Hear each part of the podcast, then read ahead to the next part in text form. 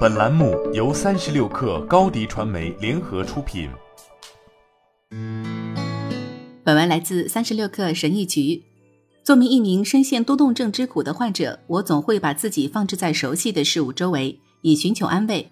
比如，我会重复观看同一档电视节目，一遍又一遍读同一本书，甚至连续几个月都听同一首歌。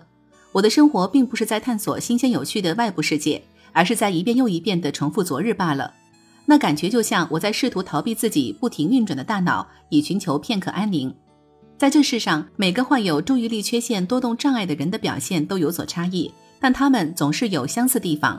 例如，很多患有多动症的成年人表面看起来很安静，但内心却一直躁动煎熬着。你想知道那是什么感觉吗？对于正常人来说，也许他们躺在床上准备睡觉时，大脑会慢慢安静下来，逐渐进入梦乡。但这对我来说有点奢侈。每次我的头一沾枕头，整个大脑就开始疯狂运转。这时，很多细碎甚至具有伤害性的想法就会喷薄而出。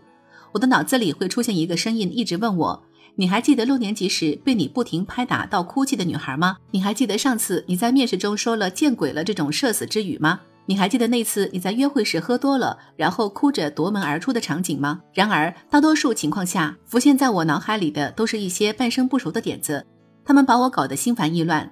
比如关于工作的想法，关于写一本新书的想法，甚至为一个还没有出生的婴儿提供托儿所的想法。当然，这个世界充满了无限的可能性。然而，我的大脑却不知道要把这些想法安置在哪里，导致这些混乱的想法就像彩票机里的号码球一样滚来滚去。在多动症患者的大脑中，自己永远是手忙脚乱的。对这些人来说，调整自我又是另一项艰巨的任务。科罗拉多州丹佛市的成年多动症专家威廉多德森博士表示。许多多动症患者的感官感受会被无限放大，因此他们很难抵御外界的刺激。不过话说回来，并不是每个多动症患者的大脑都对肾上腺素上瘾。临床心理学利特曼也表示，多动症患者可能持续生活在一种感官超负荷的状态中。由于刺激量过大，而且很难分清主次，有些人就会选择逃避，更愿意避开人群或喧闹的场所。也有一些人在电子游戏中寻求庇护。因为在游戏中，他们既能体验到多巴胺的强化，又可以控制感官输入量的大小。寻求刺激和回避对多动症患者来说并不是互不相容的。就拿我来说吧，这两种方式我都会用到。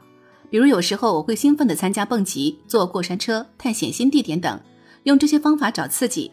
有时候当我想重新控制刺激水平时，又会抽身到熟悉舒适的活动中寻求安宁。这时候我就会一遍一遍地看《哈利波特》。弹熟悉的钢琴曲，做熟悉的事。此时，那些追求新鲜的事反而会徒增我的大脑负荷。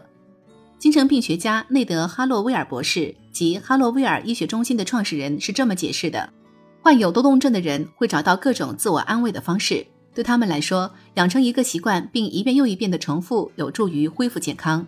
在《分散注意力》这本书中，哈洛威尔补充说，多动症患者们都很希望能改变自己内心的状态，这也是其核心的痛点。最能解决这个问题的方式包括创造性的发泄、体育锻炼或亲密关系，但也有些活动会适得其反，比如强迫性活动、赌博、药物成瘾、上网、电子游戏等。尽管这么看起来，多动症患者们的头脑很混乱，但在他们热爱的事情上，他们同样也会表现得很出色。对像我这样的多动症患者来说，我们有足够的能力将自己的精力投入到创造性的追求中，所以我时常喜欢想象这样一个世界。越来越多的人追求让他们感到快乐的事物，而不是被拘束在他们认为自己应该做的事情中。就这件事情而言，我想我们多动症患者的大脑已经完全整明白了。好了，本期节目就是这样，下期节目我们不见不散。